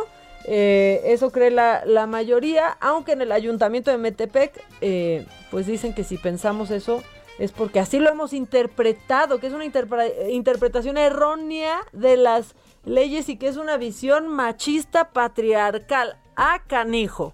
Bueno, el caso es que en este puesto honorífico, eh, pues Mariana Cabeza Gamboa, que es eh, quien preside el DIF entre 2019 y 2020, pues recibió un total de 952.061 pesos con 52 centavos, puesto por un cargo honorífico. Y entonces pues ya salieron a, defenderse, porque no crean ustedes, no crean ustedes que salieron a pedir una disculpa o a mm, querer explicar algo. Salieron a decirnos que nosotros somos los que no entendemos y que aparte esto se ha hecho en otras administraciones. Échalo, Kike. Soy Arelia Hernández Martínez, titular del órgano interno de control del Ayuntamiento de Metepec, Estado de México. Es mentira que exista una violación a la ley. La ley que crea los organismos públicos descentralizados de asistencia social, denominados DIR municipales, establece que quienes integran la Junta de Gobierno, presidenta, directora, tesorera y dos vocales, deben de hacerlo de forma honorífica. Siendo estos integrantes quienes no reciben absolutamente ninguna remuneración económica por pertenecer a este órgano colegiado. Esto lo establece el artículo 13 bis C de esta ley. También el artículo 13 bis E establece las responsabilidades, atribuciones y obligaciones de la presidenta del DIF municipal, generando una vinculación directa con la Ley de Responsabilidades Administrativas del Estado de México y municipios. Es lamentable que existan este tipo de desacreditaciones en contra de una mujer trabajadora y que por el simple hecho de ser mujer estén lacerando su integridad. No podemos permitir que una mala interpretación de la ley venga a generar inestabilidad en Metepec, a desacreditar el trabajo de esta administración. Mi nombre es Limber José Mejía Barrios, soy titular del órgano interno de control del DIF de Metepec. Cabe precisar que las y los presidentes del DIF en administraciones anteriores también han recibido remuneraciones por dicho cargo. Sin embargo, hoy, haciendo una mala interpretación de nuestras leyes locales, se busca demeritar la labor de una mujer joven que lo que ha hecho es trabajar por su municipio, por las causas sociales y por los grupos vulnerables que somos nosotros los que no entendemos. Somos nosotros los... Aparte salen y nos regañan. ¿Y en qué momento cambiaron las cosas? Y son ellos los que nos pueden regañar a nosotros y no... Y pues no al revés. Y sí, si un cargo honorario está recibiendo un sueldo, pues sí lo tienen que aclarar. ¿O estoy mal yo? No, no sé. Hola Maca, soy Lourdes, las oigo diario. Soy poco cibernética. Eh, donde veo el programa, donde veo el programa especial. Ah, pues muy fácil, lo puedes ver en la página de Facebook de la saga o en el YouTube de la saga y estaremos poniendo pues Adela evidentemente y yo en mis redes en Instagram, pues ahí el link para que puedan para que puedan ver esto. Y rapidísimo, pues el Cruz Azul, ¿no? La Cruz Azuleada, tú Cruz Azuleas, yo Cruz Azuleo, todos Cruz Azuleamos, pues ya hay una canción al respecto es una joya, la verdad es que es una joya. La hizo Eden Muñoz, que es cantante eh, y está, es el vocalista de Calibre 50. Y pues la verdad es que sí está bueno. Y perdón si nos están escuchando algunos cruzazulinos, pero es imposible no decirlo ni pasarlo.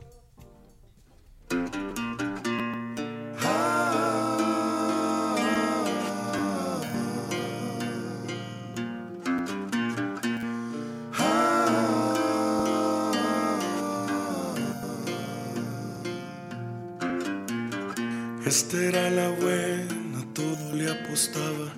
Hice lo imposible, me morí en la raya. Y pasó lo mismo que siempre me pasa. Una no es ninguna, le pasa a cualquiera. Pero ya son muchas y no veo la buena. Si al fallar se aprende, entonces soy la escuela. No sé si pensar que el amor no fue para mí. Y si es así, entonces ¿para qué nací? La cruz azulier, contigo soy el rey del ya mérito. Yo era escéptico y creo que ya traigo la maldición la cruz azul ni modo un fracaso más. Que loco ya ni duele. Es más da risa toda esta situación. Siempre doy todo y según todo lo hago bien. Pero siempre algo pasa y otra vez cruza su y solo me quedé. Híjole, yo no sé, pero, pero sí, sí está, sí está ardiendo un poquito la cruz azuleada. Este, no romanticemos la mediocridad, ya, por favor, no romanticemos la mediocridad de, eh, pues del Cruz Azul y no la repliquemos en nuestra en nuestra vida. Oigan, pues parece, no parece, ya tenemos la información, la Secretaría de Relaciones Exteriores suspende emisión de pasaportes en la Ciudad de México, esto por alerta COVID y Paris Alejandro tiene todos los detalles. Paris, buenos días, ¿cómo estás? Buenos días, Maca, amigas, amigos del Aldo de México. Así es, y es que esta mañana, por la alerta sanitaria de COVID-19, el servicio de emisión de pasaportes queda temporalmente suspendido en las delegaciones de la Ciudad de México desde el día sábado 20, 19 eh, de diciembre y hasta que las disposiciones sanitarias del gobierno capitalino lo consideren pertinente retomar estas actividades. Y es que la Secretaría de Relaciones Exteriores anunció que se busca salvaguardar el bienestar tanto de los usuarios como de los servidores públicos y la propia Cancillería puso a disposición de los usuarios un correo electrónico para aclarar, eh, para atender las dudas, las emergencias por razones de salud académicas, laborales o de reunión familiar. Es el correo supervisión dgd.sre.gov.mx, donde los usuarios podrán enviar eh, estas eh, dudas y esas emergencias que tengan que ver con la emisión del pasaporte. La Cancillería lamentó los inconvenientes causados por la suspensión temporal de sus actividades y retiró la disposición de ofrecer un mejor servicio a la ciudadanía. Pues sí, nos va a llevar el corte, pero muchas, muchas gracias. Suspendido hasta nuevo aviso, entonces. Así es, hasta nuevo aviso, Maca. Muchas gracias, Paris. Vamos nosotros a un corte y regresamos. Continúa escuchando Me lo dijo Adela con Adela Micha. Regresamos después de un corte. Regresamos con más de Me lo dijo Adela por Heraldo Radio.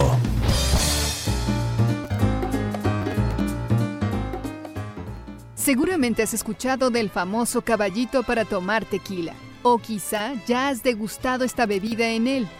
Pero ¿alguna vez te has preguntado por qué se llama caballito? Alrededor del tequila y su historia giran muchas historias, pero esta cobra vida en la época de los hacendados, quienes tenían tierras agaveras y salían a caballo a supervisar el campo. Generalmente llevaban consigo dos guajes, en uno llevaban agua y en el otro tequila. También llevaban consigo un cuerno de bovino ahuecado que utilizaban para beber el tequila de un solo golpe. Cuando se les preguntaba la razón de llevar el cuerno, contestaban, es el tequila en el caballito. Conoce más sobre nuestra bebida nacional en el Consejo Regulador del Tequila. ¿Y tú, también disfrutas tu tequila en un caballito? Mi charla.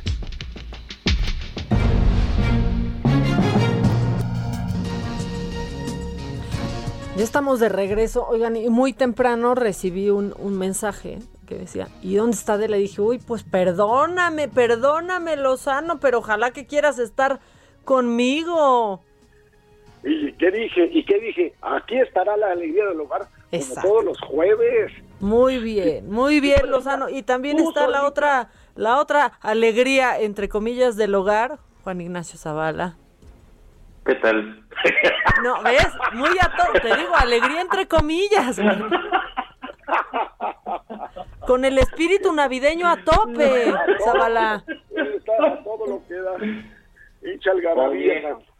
¿Y qué? ¿Por qué corriste a Adela? ¿Ya hubo cambio de generación o qué ahí? Ya cállate, mira, Zavala, tú siempre me quieres andar metiendo en problemas con esas cosas. No, pues nada le dio más. COVID otra vez o qué? ¿Mandé? ¿Le dio COVID otra vez a Adela? Cállate, claro que no, claro que no. Mañana ya estará, mañana ya estará aquí. Es, es un misterio. A mí se me hace como un recorte ahí en el Heraldo Radio. No, sería parejo, yo no estaría aquí, hombre, por favor. Primero, seguro se dejaron ir primero por la población vulnerable y le tocó adelante. No, no, sería por los, o sea, por los caros en dado caso. o sea. pero te voy a decir una cosa, ¿eh? Así, como digo una cosa, digo otra, ¿eh? A ver. Qué bien lo estás haciendo. Estos dos días has estado muy chingona. Yo te seguí, estoy escuchando, estoy monitoreando. Javier, gracias. Eres un duro juez que tú lo digas. No, porque sí, mira, la neta, Zavala, si le chocara lo diría al aire y diría, no, qué ya no está de la yo no, no, voy ni a entrar. Oigan, bueno, ¿qué? ¿Qué se traen? Nada, pues ya se acercan las, las, en un momento durante siglos fueron las fiestas navideñas Híjole, qué lejano se siente, ¿no? No, sí, sí, sí, Ahora, y feo del lado positivo, ¿no? Hay, hay un ahorro sustancial, como no va a haber intercambios de regalos ni nada. Se va a ahorrar en el bacalao. No, sí, hay hasta viajes, fiestas, regalos y todo eso, pues sí, sí te ahorras una lana. ¿eh? Pues sí, tú lo decías el otro día en Twitter, ¿no, no Javier? Ha sido un año atípico, quédense con una Navidad atípica por pues ahora. Sí, pues sí, pues sí, porque además no crean que ya llegó el final y ya, oye, el 1 de enero ya cambió todo. Mi madre, vamos a seguir exactamente en las mismas o peor. Sí, Entonces, no, la verdad, peor. Peor, se espera un enero bien crudo, Zavala. Ya, ya en serio, yo ya sí le veo la cara de preocupación a Claudia Sheinbaum. Trae cara así como de que cabrón que no ha dormido en tres días, porque pues ella sabe que ya la saturación, que ese sí es el verdadero problema, y las entrevistas que has estado haciendo a Maca, la saturación en los hospitales está horrible. ¿sí? Hospitales públicos y privados. Y ese es el problema, y esa es la principal preocupación, porque ya hoy había, por ejemplo, en la mañana vi un, un reportaje con Ciro, donde ves cómo se queda muerto un paciente en el, en el pasillo de un hospital que no lo pudieron tomar, que no había cama para él. O sea, horrible, ya son escenas muy, muy dramáticas. Y la verdad es que en ese, en ese contexto tan horroroso, tienes a un presidente que dice 10 puntos y que dije, por favor, en 10 días no salgan, eso es todo lo que les pido, y ahorita andan haciendo campaña en Sonora y sin cubrebocas, carajo. Eso es lo que la gente también dice, a ver, por fin, por fin, ¿te hago caso? Eh, Pues entonces pone el ejemplo. Y llega y se va, ¿no? Se va también al sureste.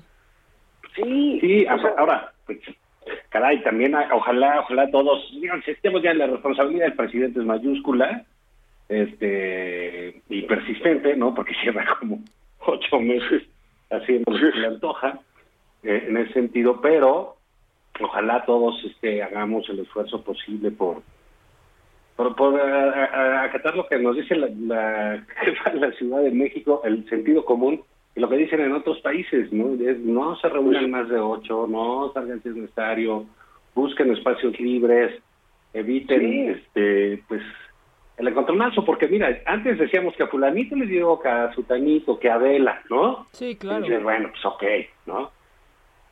Ahora, pues ya todas las familias tienen tres, cuatro casos, ¿sí?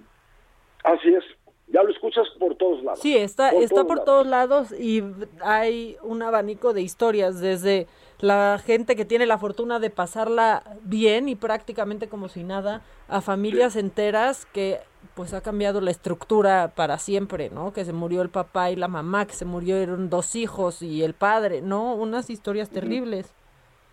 Sí, Sí, Así sí, es, entonces, bueno, pues ojalá, ojalá todos pu- puedan tener un, un- hagamos un esfuerzo y por más que queramos este, pues, ver a la familia, que de por sí se, luego dice, pues, se la pasa uno peleado con la familia todo el año. Ahora sí, yo también pienso, ¿cuál es el ¿no? afán, eh? O sea, Ahora resulta que ya nos dio ganas de ver a todo.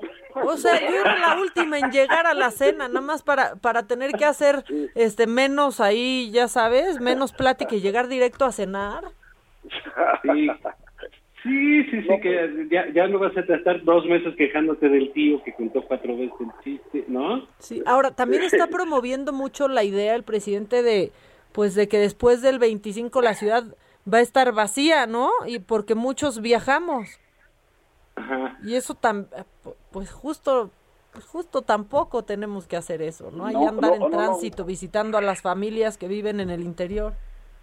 Pero yo, yo lo que no entiendo es esta, esta gran contradicción, esta falta de coordinación que se advierte entre el gobierno federal, el gobierno de la capital, los gobernadores, ¿no? Este, el tema de las vacunas. Bueno, qué desmadre, porque la verdad es que las... Ahora, ah, no, y, yo- y lo peor es que de un día para otro de- resolvieron que ya no hay semáforo en la Ciudad de México. Eh, intrascendente. ¿Cómo? Bueno, es pues sí. irrelevante. Pues ¿cómo que irrelevante? Entonces, ¿qué medidas vamos a seguir? Igual, las que se le van ocurriendo sobre la marcha a la señora. ¿Por qué? Pues porque trae una bronca con López Gatell, porque no le quiere llevar las compras al presidente. Pero el presidente, prohibido prohibir. No, señor. ¿Sabes para qué está el Estado? Para prohibir ciertas conductas que puedan afectar el interés público, carajo. Ese es el derecho. Y ese debe ser el Estado de Derecho. No puede ser que estemos así tan a la ligera. ¿sí? Lo estamos tomando Mira, a mí me preocupa, algo este es simple y sencillamente cómo le van a hacer con las vacunas, ¿no? Digamos, es un gobierno que no puede organizar una rifa entre sí mismo, pues, ¿no? Y de un almacenamiento tan complicado aparte, Dios mío, yo pienso los cuántas boletos. se van a echar a perder. No lo rifan, no lo hacen. Y ahora tienen que desplazar una, una, una logística complicadísima en la que, ¿quién creen que nuevamente va a hacer la tarea? Sí, sí, sí. Pues el ejército, El, ¿no? el ejército. Ahí está la primera plana hoy del Reforma. Hoy lo El dijo, hoy lo haciendo- defendió de nuevo desde Bavispe. Y, y bueno, la verdad hay que decirlo, el ejército sí está para eso, para ayudar en planes de, de emergencia. Sí, sí, emergencia, Y- se está Exacto. tres, pues.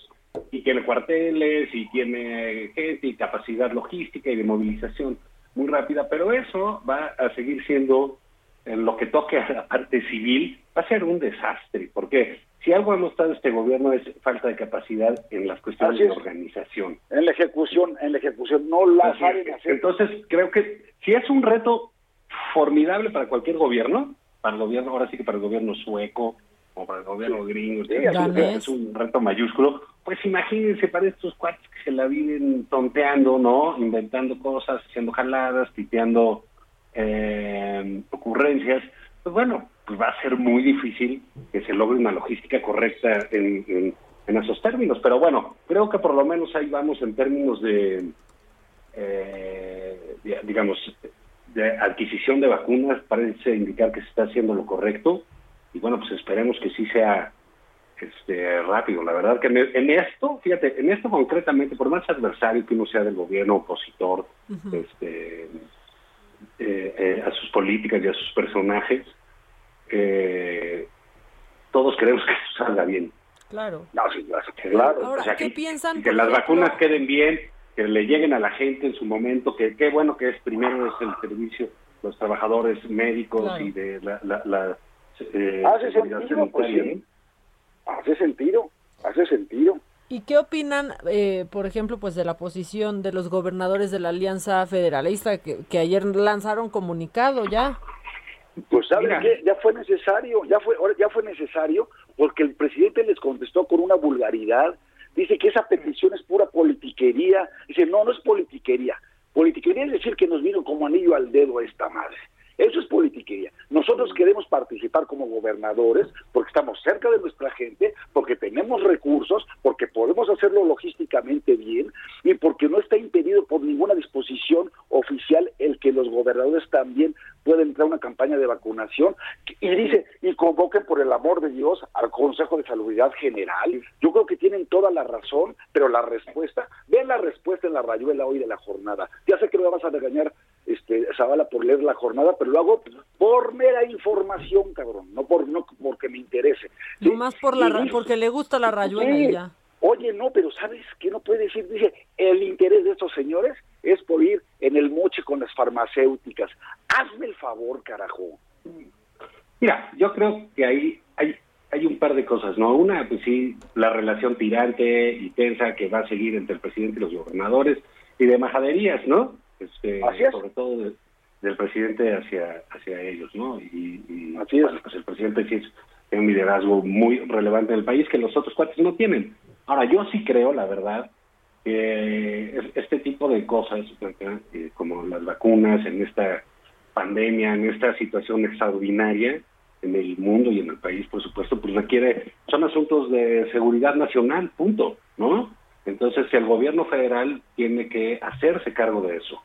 Eh, pues nos guste o no, oye, que nos tocó lo que decíamos, esos que son malísimos para organizar y la logística, pues sí, pero es el que hay y ellos lo tienen que hacer. Y si no, puede existir una disparidad muy, muy eh, de por sí en, en un país tan desigual como el nuestro, porque Aguascalientes va a tener dinero para comprar las vacunas y Chiapas no va a tener para comprar las vacunas, o Guerrero va a tener un poquito, ¿verdad? Y Chihuahua va a tener más dinero, etcétera. Eso va a ser un, sería un problema. Creo que tiene sentido que el gobierno federal trate de administrarlo, lo va a hacer mal, pero digamos, el principio de la política pública me parece que es correcta. Lo que pasa es que se da en un entorno de pleito constante Claro. eh, y, y de lo que decíamos, ¿no? De una relación tensa entre los gobernadores de oposición y el presidente. Pero me parece que el principio es correcto, ¿eh? La verdad. Fíjate. Entiendo que los gobernadores reclamen, también lo En entiendo. papel está bien, pues. En papel está bien, sí, sí, sí, pero bueno, pues el gobierno tiene que hacer eso, ¿no? Mira, mira, Pero mira, el tema el, el tema de la salud ¿eh? es un es un es un digamos es un asunto que a ambos órdenes de gobierno les corresponde, no solamente al gobierno federal. Y No, el pacto federal el pacto federal también está precisamente para que los recursos todos los distribuyas, como tú bien dices, que no se quede Chiapas sin dinero. No, señor gobernador, aquí te va esta lana, o aquí te van las vacunas, incluso te las mando. Tú encárgate de hacer las brigadas necesarias en tu propio estado para que se haga esta distribución y la aplicación, ¿sí? Pero eso lo van a No va poner, por- hombre. No, pero es que no, como, como bien dices, el gobierno no supo ni siquiera hacer una rifa de un avión que no, que no está rifado, que está, que se está empolvando. Estacionado.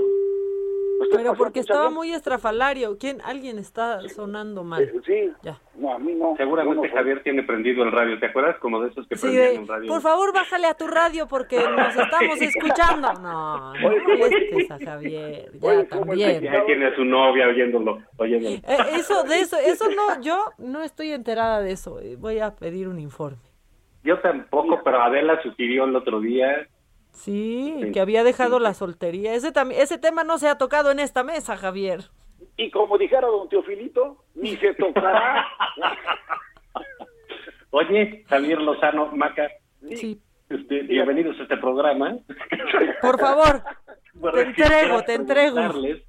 ¿Cómo vieron este el nombramiento de Moctezuma? Ah, yo les quería preguntar eso también. Ayer se, se llevó los titulares, se lo estaba llevando primero por su tuit de la mañana, ¿no? En donde pues ya integraba como riesgo de trabajo el COVID para los maestros cuando regresaran a clases presenciales y después que cae eso de la nada.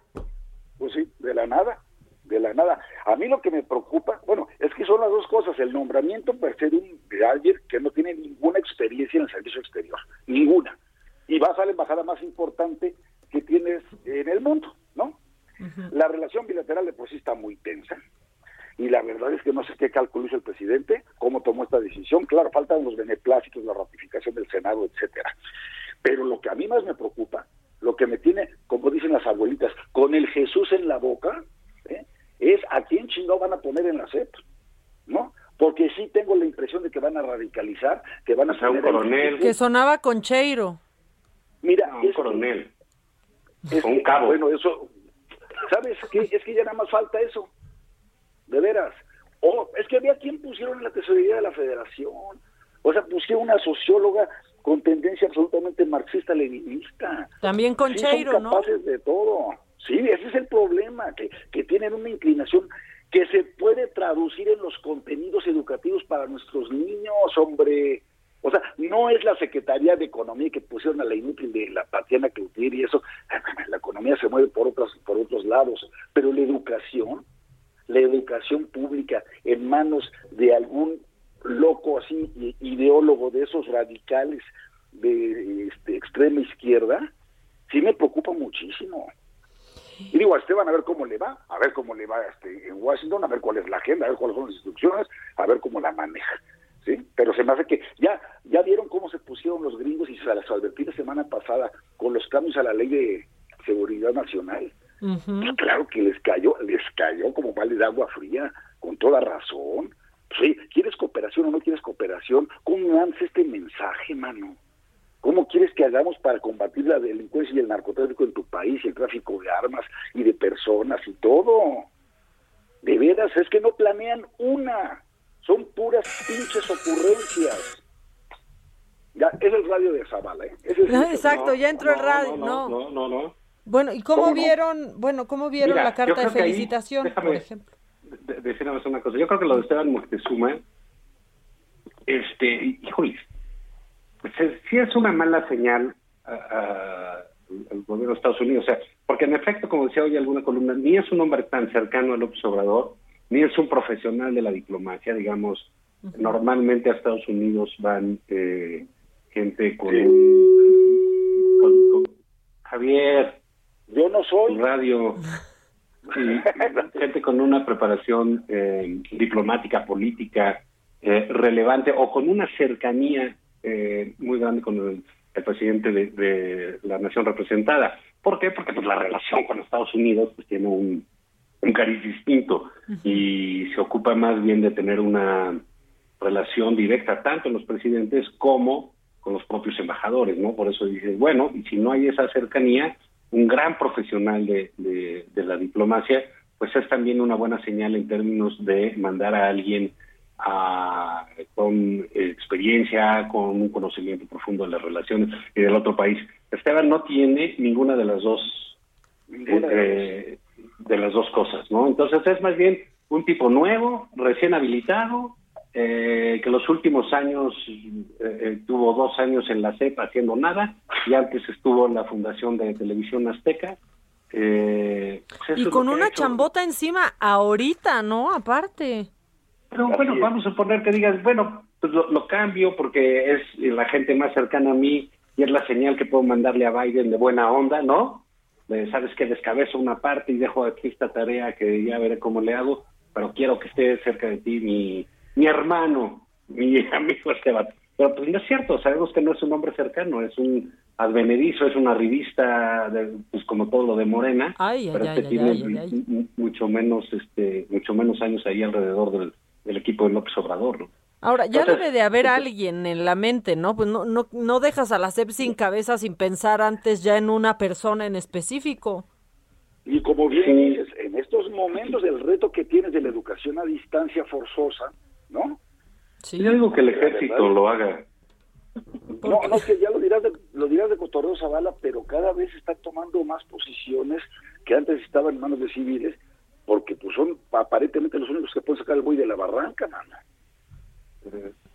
Digo, no, digo, no creo que lleguen a este extremo, pero sí, sí, a ver, si pusieron a Paco Taibo dos en el Fondo de Cultura Económica, ¿tú crees que no se puede aventar la pinche puntada de poner a John Ackerman o a este Fernández? No, ya espérate, Lozano. Pues mira, mira Javier, es posible también, te voy a decir por qué, porque eso podría generarle, a él no le importa pues eh, la educación, etcétera, para eso ya tiene la guía moral y todas esas babosadas y dice que los abuelitos tienen que educar a los niños en los valores y que eso es lo importante, ¿no? Lo demás, como ni le entiende bien a, a, lo que sucede en el mundo y en la realidad cotidiana, pues no le importa. Entonces puede poner a John Ackerman o alguien así que exacerbe a sus enemigos para seguir este eh, incentivando el conflicto eh, en vías a las elecciones. Yo creo que sí lo puede hacer. Exacto.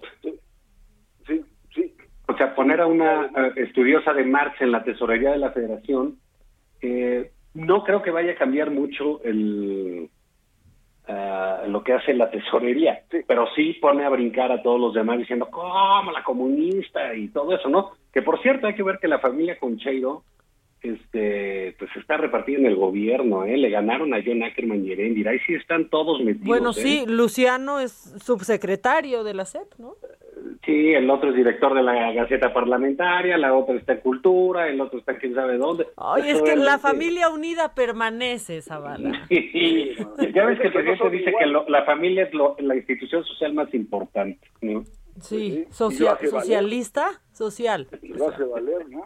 Oye, oye, y también déjenme, hablando de la familia, lo de Felipa no tiene madre. Mm. O sea, primero viste la carcajada que soltó el presidente cuando dijeron, ¿dónde salió eso? ¿No? Y pues lo soltó. No, y la carcajada de la reportera después es la que me enchiló más. Después, no, pues esa que es palera o qué. Bueno, resulta que, no, que siempre sí, ahí están los contratos y que el, año pasado me preguntaron, pero sí nos metieron un gol y le vamos a rescindirlos.